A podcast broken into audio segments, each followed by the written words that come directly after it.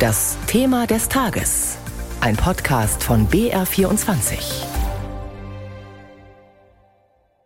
Deutschland steht eine schwere Zeit bevor. Energie wird immer teurer und die hohe Inflation entwertet unser Geld.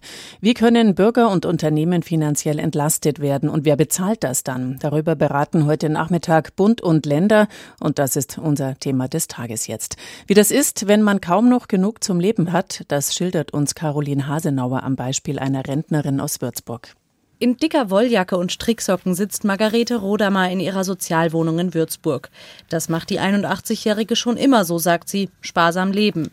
Mit Blick auf die immer weiter steigenden Heizkosten macht sie sich trotzdem große Sorgen. Man muss jetzt mit doppelten Kosten rechnen. Ich weiß nicht, wie ich das machen soll. Man empfiehlt, man soll schon seine Vorauszahlung erhöhen. Ja, aber bitte womit? Denn schon jetzt gehen sich die monatlichen Kosten mit ihrer Rente gerade so aus. Zudem einige Medikamente und medizinische Leistungen müsse die Seniorin selbst zahlen. Ein Blick auf ihre Kontoauszüge. Dann kommt schon wieder die nächste Arztrechnung, die ich brauche. Dann ist Miete, dann ist Strom und man muss jeden Cent umdrehen, um über die Runden zu kommen. Das ist kein Spaß, alt zu sein. Die Seniorin ist alleinstehend. Mit ihrer Rente von 1100 Euro liegt Margarete Rodamer zwar knapp unterhalb der Armutsgrenze, aber auch knapp über der Einkommensgrenze, um Grundsicherung zu erhalten. Heißt, die voraussichtlich doppelten Heiz- und Stromkosten muss sie selbst stemmen. Um die Teuerung bei den Energiepreisen aufzufangen und auch Menschen wie die Rentnerin Margarete Rodamer zu entlasten, hat die Bundesregierung in ihrem dritten Entlastungspaket Maßnahmen beschlossen. Etwa die Energiepreispauschale, die im Mai bereits Erwerbstätige erhalten haben. Wenn wirklich die 300 Euro am 1.12. kommen, das, dann wäre schon die Heizung abgedeckt. Aber wie gesagt, es wird ja alles teurer. Aktuell liegt ihr Heizkostenabschlag bei 42 Euro. Sie rechnet ab jetzt mit dem Doppelten. Mit der Pauschale könne sie wohl drei Monate abfedern, aber nicht den ganzen Winter. Genauso beim Strom. Der Energiepreisdeckel aus dem dritten Entlastungspaket soll Abhilfe schaffen. Mit ihren monatlich 42 Euro Stromkosten glaubt die Würzburger Seniorin aber nicht, dass sie von der Maßnahme profitieren wird. Ich spare Strom. Ich weiß nicht, wie es berechnet wird. Ich, hab, ich bin, ich bin auf der Skala, die ich mit jeder Abrechnung, Jahresabrechnung mitbekomme, im untersten Bereich. Einen Zuschuss zur Miete in Form von Wohngeld bekommt sie schon. 79 Euro sind das bisher. Mit der angekündigten Wohngeldreform hofft sie auf mehr, denn darin sollen künftig auch die gestiegenen Heizkosten berücksichtigt werden. Und seit 16.30 Uhr sitzen die Länderchefs und Chefinnen nun mit dem Kanzler zusammen. Davor hatten sich die Ministerpräsidenten ohne Scholz getroffen, um ihre gemeinsame Position abzustimmen. NRW-Regierungschef Wüst konnte danach vermelden, die Länder sind bereit, Verantwortung zu übernehmen in dieser schwierigen Zeit. Die Kommunen sind es auch. Wir brauchen jetzt einen Pakt der nationalen Einheit, um die Menschen und das Land gut durch Herbst und Winter zu kriegen. Krise braucht Verlässlichkeit, Krise braucht äh, Klarheit. Deshalb müssen jetzt auch auf Bundesebene so schnell wie möglich die ganz wesentlichen Fragen beantwortet werden. Soweit NRW-Regierungschef Wüst. Jörg Poppendiek beobachtet das Spitzentreffen von Bund und Ländern in Berlin. Er ist in unserem Hauptstadtstudio. Hallo. Schönen guten Tag. Können Sie uns die wichtigsten Punkte nennen, bei denen sich Bund und Länder jetzt ums Geld streiten?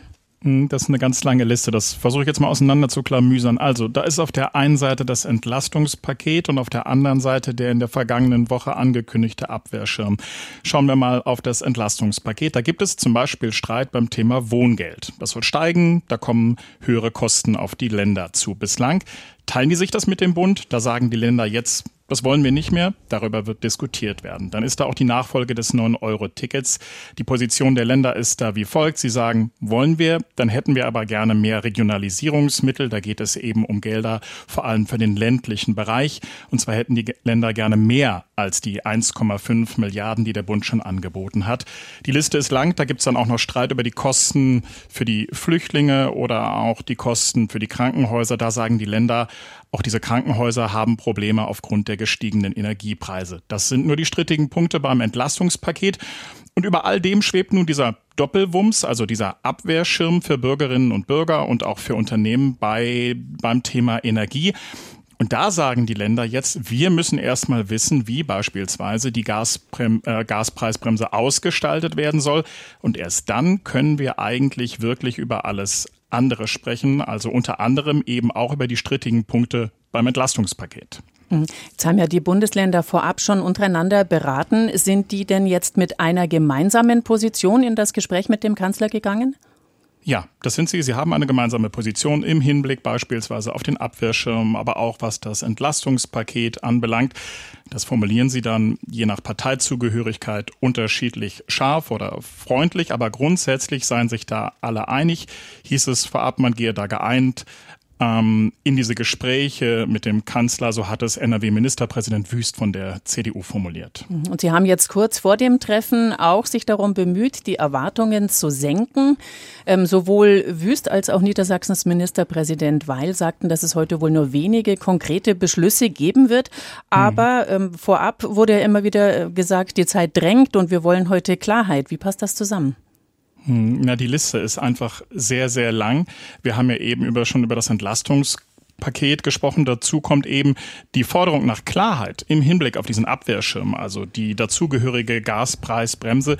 Die wird es erst in einigen Tagen geben. Das wissen alle. Dann nämlich wird eine Kommission ihre Ergebnisse dazu vorlegen. Und die Länder haben ja gesagt, erst wenn klar ist, wer in welchem Umfang was zu zahlen hat oder respektive unterstützt wird, Erst dann können wir über das Entlastungspaket en Detail sprechen und das ist eben die Gemengelage derzeit. Es wird eben noch ein paar Tage dauern, bis da Klarheit herrscht im Hinblick auf die Gaspreisbremse. Bundesfinanzminister Lindner scheint die Geldforderungen der Länder fast schon unanständig zu finden. Er weist immer darauf hin, dass die finanzielle Situation der Länder besser ist als die des Bundes. Könnte das das Argument sein, mit dem der Kanzler nun zumindest einige Forderungen der Länder abbügeln wird? Absolut, davon kann man ausgehen und die Zahlen sprechen da auch eine eindeutige Sprache.